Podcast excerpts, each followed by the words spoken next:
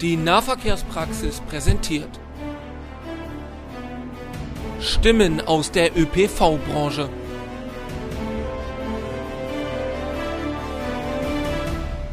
Der Podcast. Im Dezember 2015 wurde auf der Pariser Klimakonferenz von fast 190 Vertragsparteien das Übereinkommen von Paris unterzeichnet, unter anderem auch von der EU. Das Übereinkommen gibt einen globalen Rahmen zur Bekämpfung des Klimawandels vor. Die Erderwärmung soll deutlich unter zwei Grad gehalten werden. Das Übereinkommen ist eine rechtsverbindliche weltweite Klimaschutzvereinbarung und wurde von der EU im Oktober 2016 formell ratifiziert. Im November verabschiedete daraufhin die Bundesregierung den Klimaschutzplan 2050, in dem sie ihre nationalen Klimaschutzziele bestätigt und weiter präzisiert hat.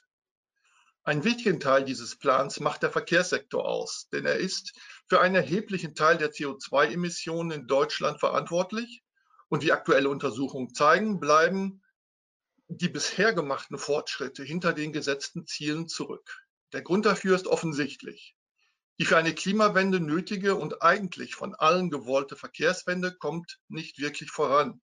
Die Corona-bedingte Reduzierung der Verkehrsleistung ist dabei nur eine Momentaufnahme und löst nicht die strukturellen Probleme des Verkehrssektors in Deutschland.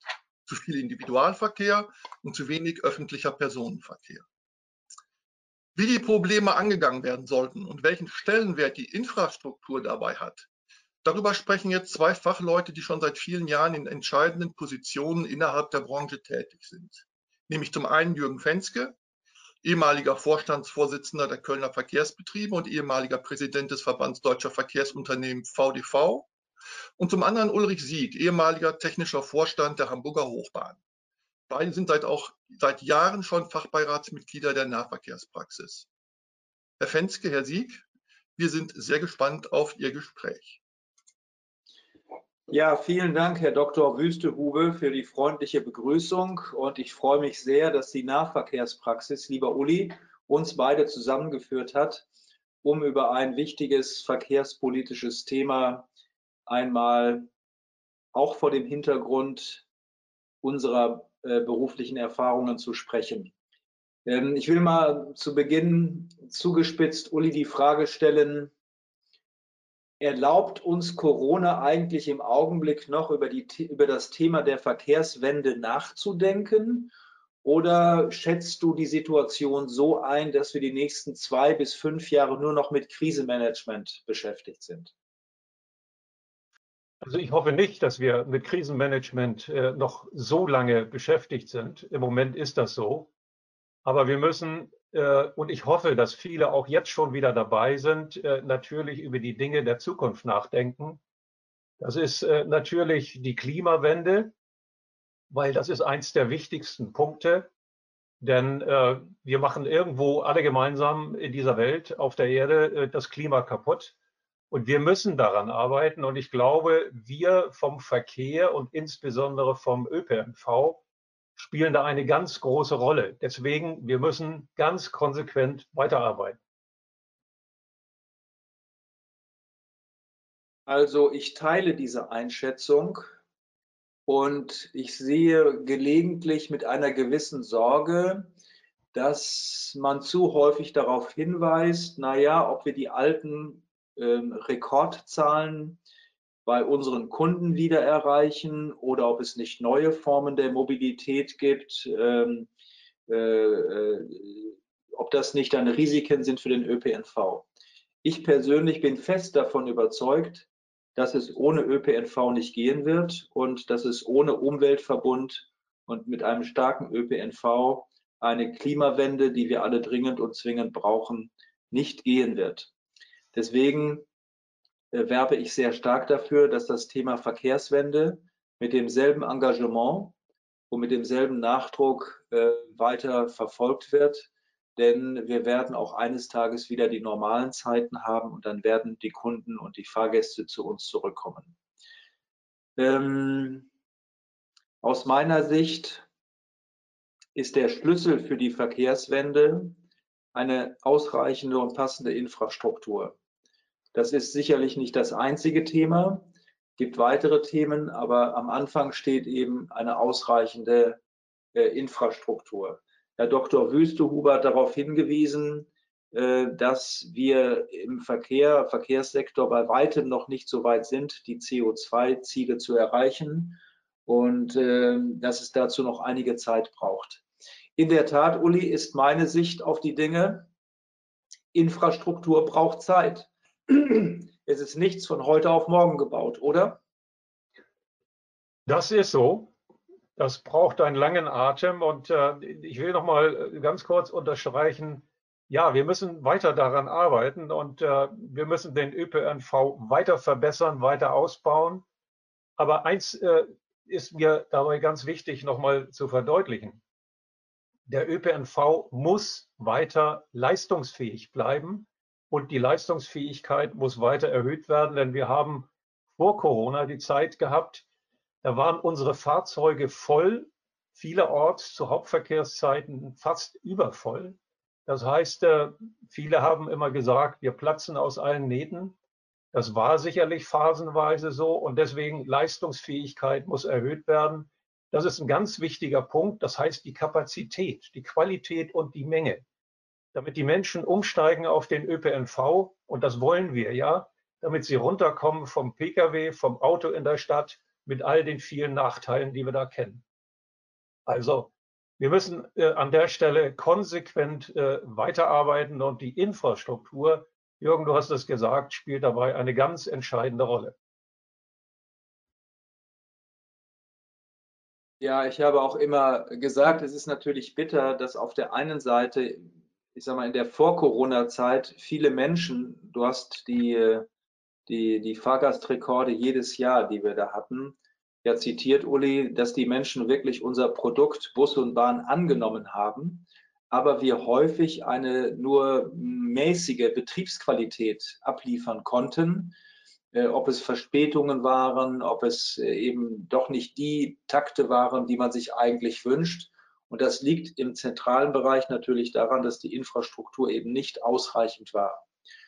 Und hier kommt äh, meine Kritik an die Politik aus der Vergangenheit, dass über Jahre hinweg die Infrastruktur in Deutschland, die Verkehrsinfrastruktur dramatisch unterfinanziert gewesen ist.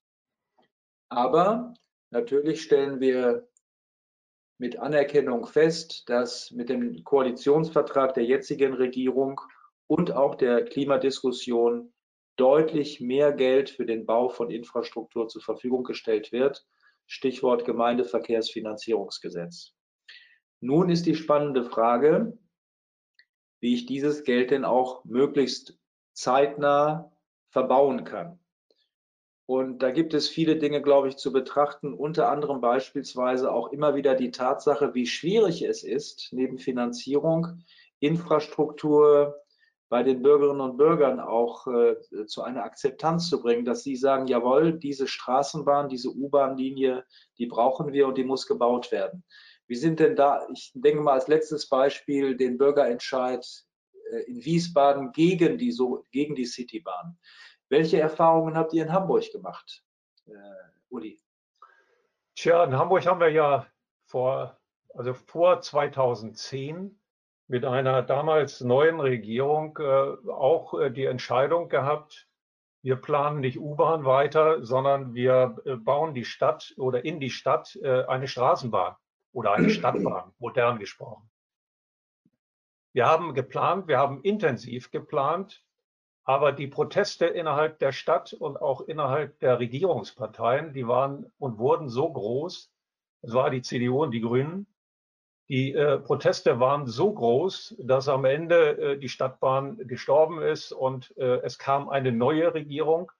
Stadtbahn war tot, wurde nicht weitergemacht, Planung wurde eingestellt. Und jetzt äh, plant die Hochbahn äh, weiter äh, mit der U-Bahn. Es wird eine neue Strecke in die Stadt gebaut. Und äh, ich glaube, äh, solche Entscheidungen, äh, die auch gar nicht mal von den Verkehrsbetrieben kommen, dass man sich da nicht, nicht klar ist, was man wirklich machen will, sondern Entscheidungen, die von der Politik kommen, die sind ja auch äh, mit den Farben der Politik verbunden und die einen wollen dies und die anderen wollen das. Und wenn ein Regierungswechsel kommt, dann wird es schwierig, wenn bestimmte Planungen angeschoben worden sind. Und äh, ich möchte nochmal sagen, also wichtig ist für die Verkehrswende, für die Zukunft, ganz besonders wichtig ist eine wirklich eine voll funktionsfähige Infrastruktur. Das ist die Voraussetzung, dass wir überhaupt die Verkehrswende schaffen und dass wir die Menschen zum Umsteigen bringen und dass damit eben die Klimakatastrophe verhindert werden kann. In den Städten ist das ein, ein klarer Weg. Das müssen wir tun, aber es muss schnell gehen. Es muss schnell gehen, es muss schnell umgesetzt werden. Es darf nicht so lange dauern oder immer wieder umgekippt werden, wie es wir heute haben. Also das ist äh, leider die Situation. Es muss viel besser und viel schneller werden. Aber ich denke mal, gute Grundlagen sind ja auch gelegt. Ich will mal das Stichwort der Zeit oder das, was du gesagt hast, es muss schnell gehen, ähm, aufgreifen. Und mit dem Aspekt, den ich genannt habe, wie ist denn eigentlich die Befindlichkeit der Bürger verbinden? Also es gibt, wie gesagt, eine ganze Reihe von Entscheidungen in Deutschland, die eher ähm, ja, schwierig sind. Es ist die jüngste Entscheidung in Wiesbaden gegen die Citybahn. Es gab vor einigen Jahren eine Entscheidung in Aachen gegen die Campusbahn. Auch es richtig, gibt eine ja. Bürgerentscheidung in Oberhausen gegen die Verlängerung einer äh, Stadtbahn- oder Straßenbahnlinie und ebenso in Bielefeld. Also es gibt einige Entscheidungen, die eher äh, sagen, also das lassen wir mal besser mit dem Bau von, von schienengebundener Infrastruktur. Äh, ich bin jetzt im Augenblick in, äh, in meiner, in, meiner in, in Kiel und Kiel steht auch äh, vor der Frage, ob sie nachdem Kiel Ende der 70er Jahre aus der Straßenbahn ausgestiegen ist, ob sie jetzt wieder in die Straßenbahn einsteigen. Und das ist auch eine hochkontroverse Diskussion hier in der Stadt.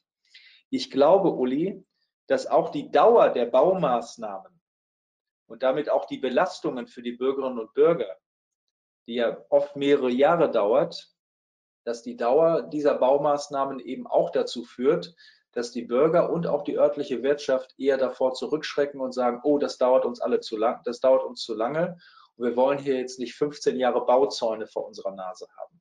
Habt ihr dazu Erfahrungen in Hamburg, was das Thema Bürgerbeteiligung, Bürgerakzeptanz angeht? Also in Hamburg wird ja eine neue U-Bahn-Linie 5 geplant, die quer durch die Stadt geht und natürlich äh, vor Ort überall große Aufmerksamkeit hat. Und äh, die Hochbahn hat äh, frühzeitig, das haben wir auch schon bei der, beim Bau der U4 äh, gemacht. Also wir sind ja 2006 angefangen mit dem Bau der U4 und jetzt wird die äh, U5 geplant, dass man frühzeitig eine Bürgerbeteiligung macht. Es sind äh, selbst Kapazitäten aufgestellt worden, die sich um dieses Thema kümmern. Und ich glaube, es ist ganz wichtig, äh, wenn man in der Stadt mit massiven Eingriffen reingeht, und eine Stadtbahn oder eine U-Bahn baut, wo man Haltestellen baut, die offen gebaut werden teilweise und wo viel abgefahren und zugefahren werden muss, dass man die Bürger mitnimmt dabei. Das ist so ein schönes Wort, mitnehmen. Aber man kann nicht alle mitnehmen und man hat immer Gegner. Aber wichtig ist, dass man aufklärt, dass man Transparenz schafft, dass man genau sagt, wie planen wir das und welche Vorsichtsmaßnahmen, welche Vorsorgemaßnahmen auch für die Anlieger äh, machen wir. Aber entscheidend ist, wenn gebaut wird, vorübergehend ist das eine Beeinträchtigung von allen. Von Anliegern, von Verkehr, von parkendem Verkehr. Aber das ist nicht äh, zu umgehen, das muss sein. Aber man muss es so kurz wie möglich machen und deswegen ist sorgfältige Planung und Vorbereitung und auch Information an die Anlieger und äh, an die ja an die Parteien, an alle Gremien, äh, dass sie wissen, was wird da gemacht und dass sie mit Einfluss nehmen können. Und ich glaube, das ist der richtige Weg, es so zu machen, weil anders fliegt man immer auf die Nase. Also das würde man auch wenig schaffen. Gibt ja gute Beispiele, wo es äh, wirklich schwierig wurde. Ja, also es gibt äh, in der Tat hier auch sehr gelungene Beispiele. Das ist auch meine Erfahrung. Ich kenne noch euren Infopavillon am Jungfernstieg, damals zu U4. Äh, ich weiß, dass die Wiener Kollegen ein fantastisches U-Bahn-Informationszentrum, auch ein Bau, äh, Informationsbauzentrum haben. Wir haben das in Köln zur Nord-Süd-Stadtbahn gehabt. In Augsburg hat das übrigens auch ganz gut geklappt. Also es gibt auch Beispiele, wo es gelingt und in der Tat das Mitnehmen, wie du gesagt hast, volle Transparenz, Information, Bürgerbeteiligung, das sind schon ganz wichtige Stichworte. Aber es ist eben auch wichtig, das Thema und den Bau von Infrastruktur so kurz wie möglich zu halten. Das heißt also die Bauzeit so, so deutlich äh, zu reduzieren, wie es irgendwie geht. Und man hat ja oft den Eindruck, auch wenn man ins Ausland guckt, dass wir so Planungs- und Bauweltmeister sind. Wir haben auch viele Dinge, die haben, sind in Deutschland auch gut gelungen, über die wird nicht so berichtet. Ob das Hochgeschwindigkeitsstrecken der DB sind oder ob das U-Bahn-Strecken sind, wie eure beispielsweise in Hamburg. Aber es gibt auch ein paar Dinge, die dauern schlicht und ergreifend zu lange, wenn man das mal mit ausländischen Beispielen äh, vergleicht.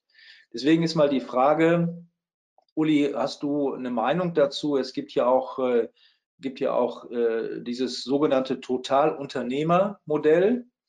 Äh, das bedeutet, dass die, dass, das, dass die Planung und der Bau zum Beispiel einer Straßenbahn- oder U-Bahn-Linie nach einem wettbewerblichen Verfahren in die Hände eines Unternehmens gelegt wird.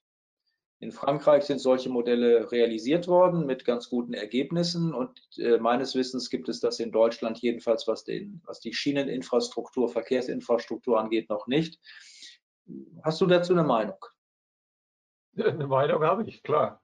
Also ich glaube, bei, bei einem Neubau ist es natürlich äh, ausgesprochen schwierig, wenn ein externes Konsortium oder ein externer Bauunternehmer praktisch den Generalauftrag hat von der Planung äh, bis zur Inbetriebnahme. Und dann kommt das Verkehrsunternehmen, setzt seine Fahrzeuge drauf und fährt los. Äh, das so sauber und schnell hinzukriegen. Ich glaube, da gibt es wenig gute Beispiele. Du hast ja gerade äh, das Beispiel Frankreich mit dem TGW angesprochen. Äh, das ist zumindest ein gutes Beispiel. Ich glaube, da ist es gut gelungen. Aber äh, ich glaube, die vielen Verflechtungen, die vielen Schnittstellen, die vielen Abhängigkeiten in einer Stadt, äh, das ist schon eine riesige Herausforderung. Vorstellbar ist das sicherlich. Schön wäre, wenn anderswo schon mal gute Beispiele sind. Man muss ja nicht immer der Erste sein. Wenn gute Beispiele da wären, dann würden bestimmt alle genau hingucken, wie haben die das gemacht, wie haben die das hingekriegt. Aber ich kann mir gut vorstellen für die Zukunft. Man muss vielleicht mal ein gutes Beispiel haben, wo man vielleicht nicht die größte Herausforderung, aber, aber doch äh, einen Streckenabschnitt äh, mal als Planung äh, oder als Beispiel hernimmt, wo so etwas probiert wird. Aber insgesamt bin ich da durchaus im Moment jedenfalls ein Stück skeptisch. Und äh, irgendwo witter ich da auch viele Probleme, die entstehen, die entstehen können. Da kommt ein Bauunternehmen und baut vielleicht ohne große Berücksichtigung, wie wir das kennen, Jürgen, äh, im Zusammenhang und in der Zusammenarbeit mit den Anliegern, mit den Menschen in unserer Stadt, baut brutal irgendwas in eine Stadt rein. Äh, das muss natürlich ja, abgestimmt, das muss sorgfältig sein, das muss äh, gut geplant sein. Und äh, ich bin da ein bisschen skeptisch.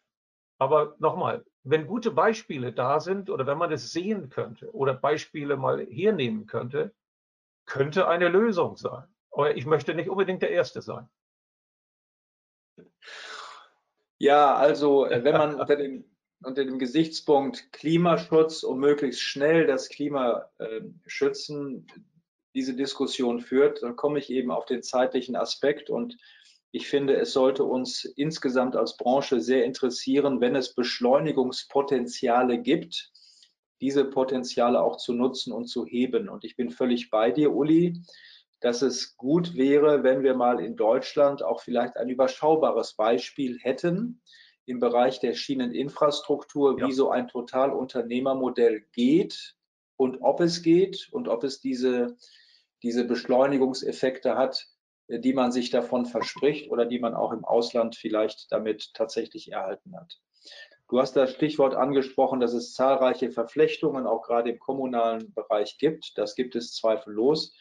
Ich denke auch, ein Totalunternehmermodell bedeutet ja nicht, dass man die Verantwortung für das Projekt abgibt, sondern die Stadt und das Unternehmen, das Verkehrsunternehmen haben quasi und müssen auch die gesamte Projektleitung haben. Unter ihrer Federführung läuft dieses Projekt und dieser Bau. Äh, und das ist so, stelle ich mir vor, wie im Hochbau, dass anschließend eben schlüsselfertig eine fertige Strecke übergeben wird, aber natürlich unter ständiger Begleitung von Stadt- oder Verkehrsunternehmen.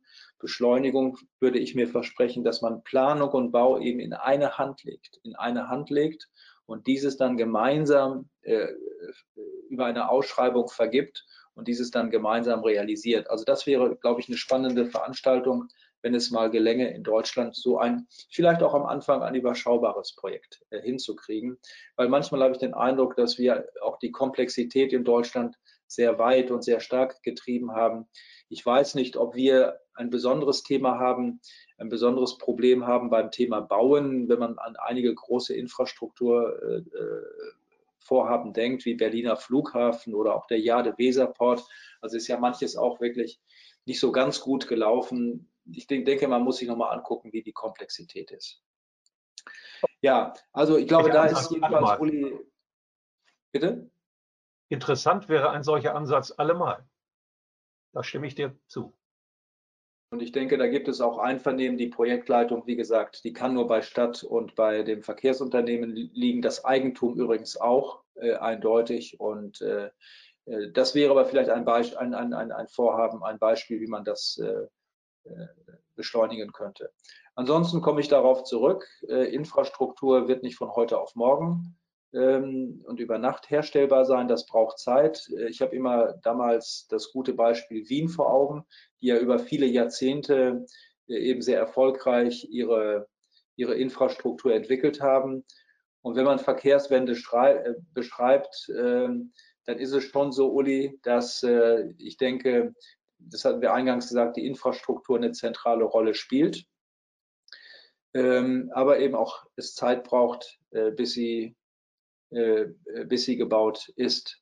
Und äh, der Modal Split ist ganz sicherlich die entscheidende Kennziffer für diese, für diese Verkehrswende. Was sind denn über die Infrastruktur hinaus für dich wichtige Stichworte im Zusammenhang Verkehrswende, Uli? Naja, das ist natürlich die Digitalisierung und äh, mit Verkehrswende meinen wir ja auch Vernetzung.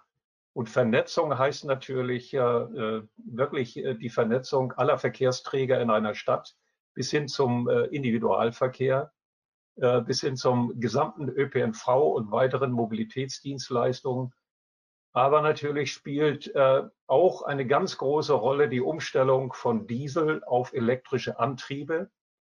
Das ist auch ein wichtiger Punkt, der gut anläuft. Gestern war ja gerade die Elektrobus-Konferenz und da gibt es gute Fortschritte, da gibt es viel Mittel des Bundes äh, für die Branche, für die Beschaffung, äh, für die äh, äh Beschaffung äh, von Fahrzeugen mit elektrischem Antrieb. Das heißt also den Mehrpreis, der gefördert wird. Also da gibt es viele gute Beispiele und ich glaube nach wie vor, die Infrastruktur spielt eine ganz große Rolle, aber eben auch viele kleine Dinge, das sind die Haltestellen, das ist Personal unterwegs, das ist Sicherheitspersonal unterwegs in den Fahrzeugen und nicht nur irgendwo mal, dass man jemanden sieht. Ich glaube, das ist auch ein Punkt, der oftmals unterschätzt wird. Aber viele Dinge spielen eine Rolle, um den ÖPNV besser zu machen. Natürlich auch, äh, man spricht immer von der letzten Meile. Das heißt, überhaupt erstmal hinzukommen zur Bushaltestelle, beziehungsweise in die Außenbereichen oder zu den Schnellbahnhaltestellen.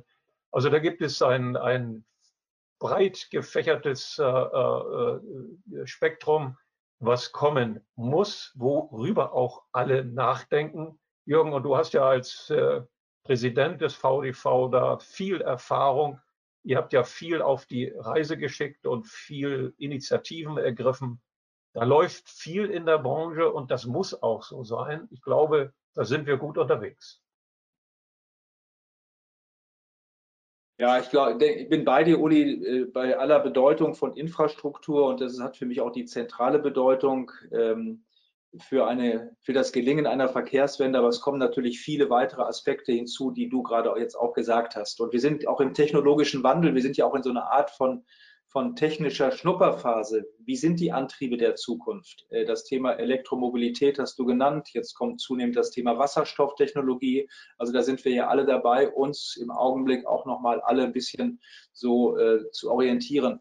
Ich will nochmal zu einem äh, konkreten Punkt zurück, weil er mir gerade in den Sinn kommt. Stichwort nochmal Infrastruktur. Uli, wie weit seid ihr in Hamburg mit den Busvorrangspuren? Mit den Busspuren? Seid ihr mit dem, ja, mit den Busvorrangspuren in Hamburg. Ja, also äh, Hamburg hat äh, gemessen an anderen Städten äh, noch relativ wenig Busspuren. Da muss noch viel mehr passieren, sicherlich, aber das sind immer schwere Eingriffe in den Straßenverkehr und da tut man sich natürlich immer schwer. Äh, es läuft so, dass auch im Innenstadtbereich äh, bestimmte Straßenzüge, der Jungfernstieg, kennen alle in Hamburg, der wird autofrei gemacht, da fahren also nur noch die Busse. Und äh, man tut sich aber schwer, neue Busspuren, neue Busstreifen äh, einzubauen in die Stadt. Auf der anderen Seite, da wo Busspuren sind und da wo die Busse fahren, wird auch die Vorrangschaltung an den Ampeln zurzeit sehr intensiv, was heißt zurzeit, eigentlich schon seit vielen Jahren intensiv vorangetreten, auch mit gutem Erfolg, aber da muss noch viel mehr passieren. Also nicht einfach, Jürgen. Ich weiß nicht, wie es bei euch in Köln war, aber äh, neue Busspuren in die Stadt zu bauen, da schreit wieder die gesamte Klientel der Autofahrer. Und die Politik hört auch zu und muss überlegen, was sie dann wirklich tun. Aber entscheidend ist, das muss noch viel mehr passieren. Ich bin immer begeistert, wenn ich andere Städte sehe, wo sogenannte BRT-Systeme sind. Links und rechts stauen sich die Autos und in der Mitte fahren ganz flott die Busse durch eine tolle Sache. Sowas brauchen wir auch in vielen Städten. Und, äh, aber vielleicht sind wir auf dem Weg und kommen Schritt für Schritt dahin. Ich ja, ich will jetzt im Hinblick auf die Zeit, ich glaube, wir sind bald auch hier ja. durch. Nur zwei, drei Stichworte sagen. Also in der Tat, jeder, jede 100 Meter Busvorrangspur ist ein Kampf in den Städten. Richtig. Um die Verteilung des knappen Raumes. Und wenn es dann wirklich ernst wird mit dem Thema Vorfahrt für den ÖPNV, dann wird es im Einzelfall manchmal eben auch sehr schwierig. Ein zweiten Aspekt, ich will einen Aspekt noch sagen zum Schluss.